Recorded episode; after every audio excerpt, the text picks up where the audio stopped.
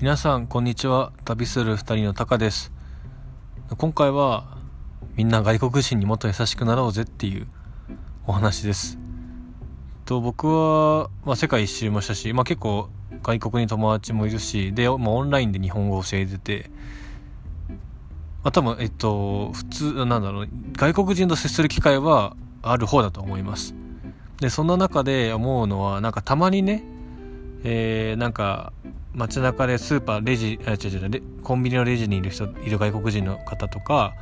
あとまあよくね外食のチェーンさんチェーン店には外国人の店員さんもいると思うんだけどその人たちに対して暴言を吐くとかねしっかりやちゃんとやれよとか日本語わかんないんだったら来んじゃねえよとかなんかすごく無礼な態度をとってる人を見かけたことがあるんですよね実際。でまあ確かに言い分はわかるんですよ。その確かに彼らの日本語は完璧じゃないし、えっ、ー、とまあ、敬語を使うべきところを敬語を、まあ、うまく使えてなかったりっていう、まあ、そういうシチュエーションはあるにせよ、なんかこう、そんな怒るっていう なんかこう、もっとさ、あもう日本語外国わざわざ離国の地に来ても日本語っていう結構難しい言語を一生懸命勉強してしかも仕事もやってるんだと。なんかちょっとあったかい意味で見守ってほしいなってなんかちょっと思っちゃうんですよね。なんか怒んなくてもいい。せめて別にいやそれはちょっと言い方があれじゃないとかそういうちょっと言えばいいのにあえてなんかその「お前ふざけんじゃねえぞほら」みたいな。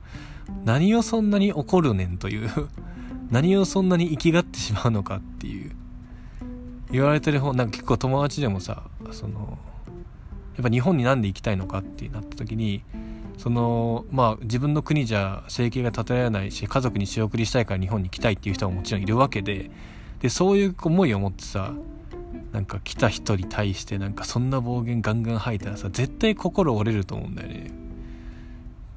なんかでそういうところも、まあ、想像しろっていうのは難しいかもしれないけど